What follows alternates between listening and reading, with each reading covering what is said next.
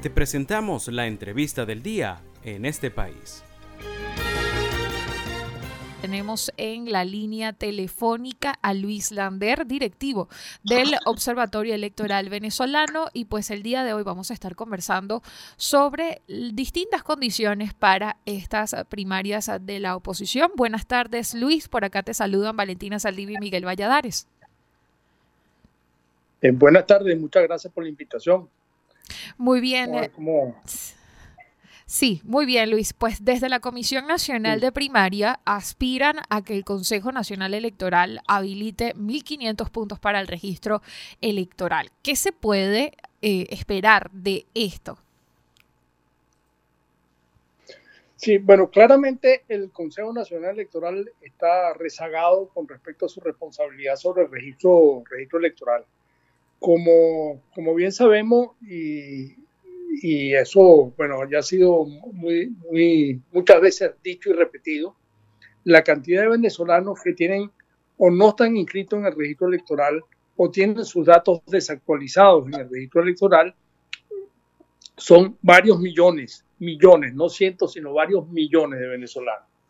Y esto, por supuesto, que el Consejo Nacional Electoral tiene la obligación por ley de facilitar que todos los venezolanos que, cumplan con los requisitos puedan efectivamente inscribirse. Yo no sé si ustedes recordarán, porque bueno, son también problemas de edad.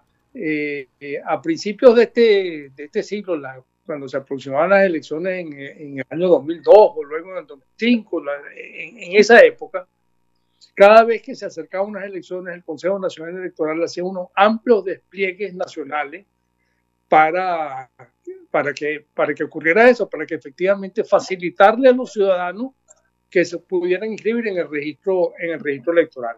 Veíamos en los centros de centros comerciales, en los metros, en, en plazas públicas, eh, en las universidades, digamos, en muchas partes se veían puntos donde, donde era posible registrarse. Más bien en aquellas épocas era difícil no tropezarse con algún punto del Consejo Nacional Electoral. Ahora claramente la situación es muy, pero muy distinta.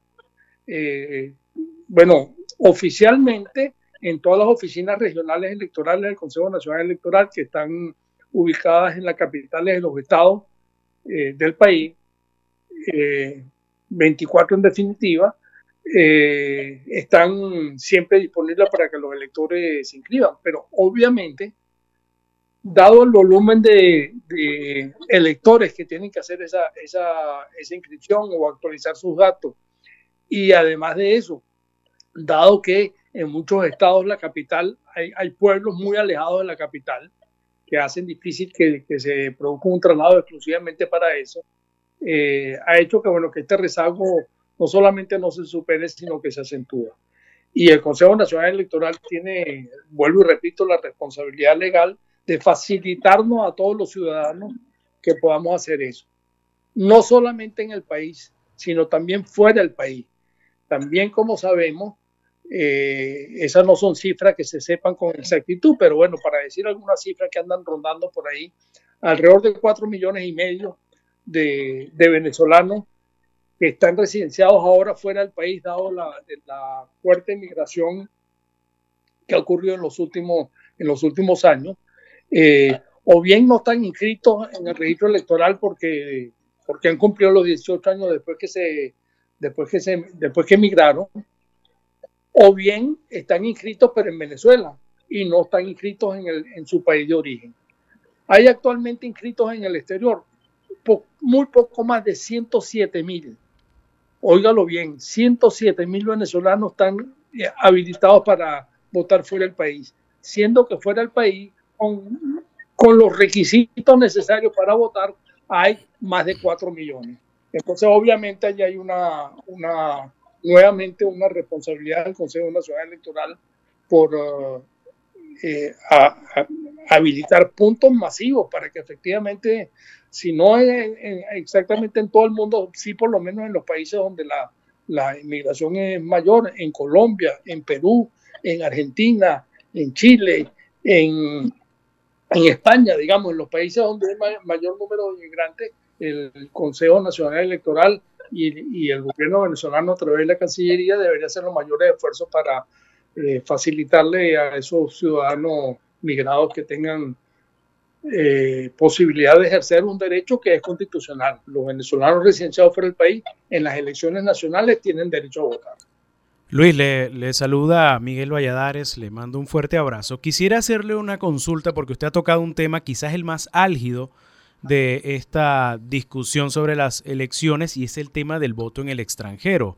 Y vemos casos como se, se, ha argumentado que el tema, de, el tema logístico de las sedes consulares en otros países, que en Estados Unidos, eh, por ejemplo, no, no, no, mantienen relaciones con Venezuela, no, no, las hay, pero hemos visto casos que en otras naciones se vota hasta de forma electrónica, por correo electrónico. Este voto de, de la diáspora se debe más a qué, en su opinión, a un tema de logística o a una decisión política. Eh, a mí cada vez me, gustan más los colores grises. Yo creo que las dos cosas. O sea, no hay que ser tan, tan tajante de una cosa o la otra.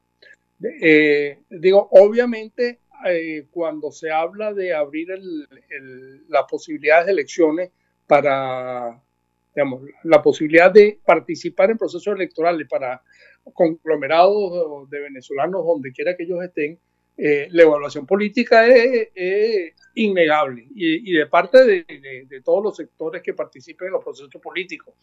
Eh, cada, cada uno estima eh, cuál sería el voto mayoritario de, de ese conglomerado de, venezolanos que puedan andar en, en, algún país cualquiera.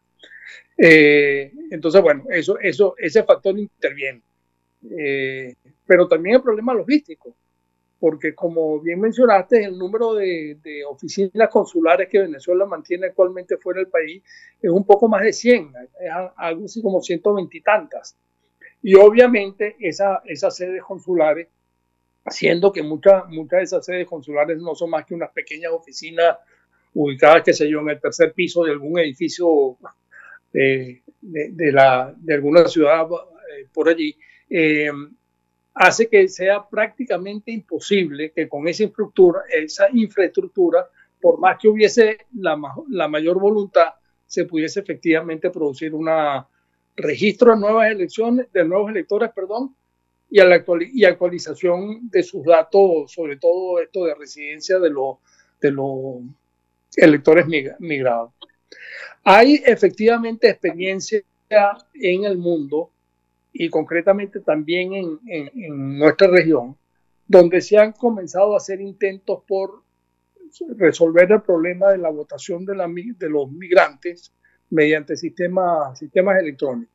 Eso técnicamente es perfectamente posible. Eso no hay ninguna limitación para que, no hay ninguna restricción para que eso pueda hacerse. Hay campos de la vida de, cotidiana de todos nosotros en mayor o menor medida hacemos transacciones a través del sistema, del sistema eh, electrónico y nos sentimos razonablemente cómodos con ello. Uno más que otros, pero bueno, pero qué sé yo, la mayoría de la gente hace transferencia bancaria, por ejemplo, a través de un celular y, y no tienen mayores aprensiones para hacer eso.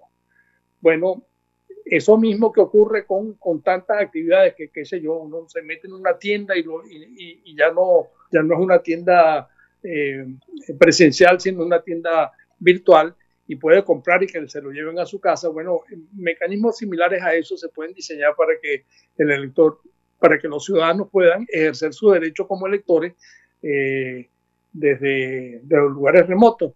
Pero obviamente eso, eso requiere tiempo porque eso no es una cosa que, está eh, diseñada porque, porque tiene que diseñarse con, con todos los mecanismos y todos los resguardos de seguridad para que efectivamente se garantice lo que es básico en una elección, que todo el mundo tenga derecho a ejercer su derecho al sufragio, pero también que el, su derecho al sufragio cumpla con la condición de que es secreto y, además que es único. digamos, lo que quiero decir que a un elector un voto, que un elector no pueda ejercer su derecho más de una, más de una oportunidad. Y efectivamente, eh, si no se tiene, si no se diseña bien estos mecanismos automatizados, se corre el riesgo de que podría efectivamente invalidarse el proceso porque porque haya, haya personas que violan esto de la, de la unicidad del voto y terminen votando más de una vez. Eh, pero, pero digo, eso claramente es posible, eso no hay ninguna duda que es posible. Eh, y se trata de, bueno, se trataría efectivamente que mediante un acuerdo nacional entre los principales actores que van a participar en una, en una elección, se pudiese llegar a, a, a definir cosas como, como de hecho ya han ocurrido la, una de las primeras cosas que hizo el Consejo Nacional Electoral este, que está ahorita en funciones, eh, fue designar una comisión de 10 profesionales de alto nivel técnico, de alta capacidad, para que hicieran una, una auditoría exhaustiva de la, de la plataforma tecnológica del Consejo Nacional Electoral. Mm, durante más de un mes digo esto, todos profesores universitarios con posgrados en, en, su, en sus áreas eh, estuvieron revisando por arriba y por abajo y por los lados y por donde quisieron hacerlo el sistema, el sistema automatizado de votación y llegaron a la conclusión de que el sistema era robusto, seguro y que, y que se garantizaba efectivamente el derecho al voto y se garantizaba además que nadie pudiese votar más de una vez. Bueno, un procedimiento similar a ese, que el Consejo Nacional Electoral convocara un equipo de expertos de, alta calificación para que presentara una propuesta de, de voto a distancia que permitiera que efectivamente los millones de venezolanos que están fuera del país pudieran ejercer su derecho, derecho al voto, que muy bien, Luis, pues agradecemos su participación el día de hoy. Estuvimos conversando en este país con Luis Lander, directivo del Observatorio Electoral Venezolano. Esto fue la entrevista del día en este país.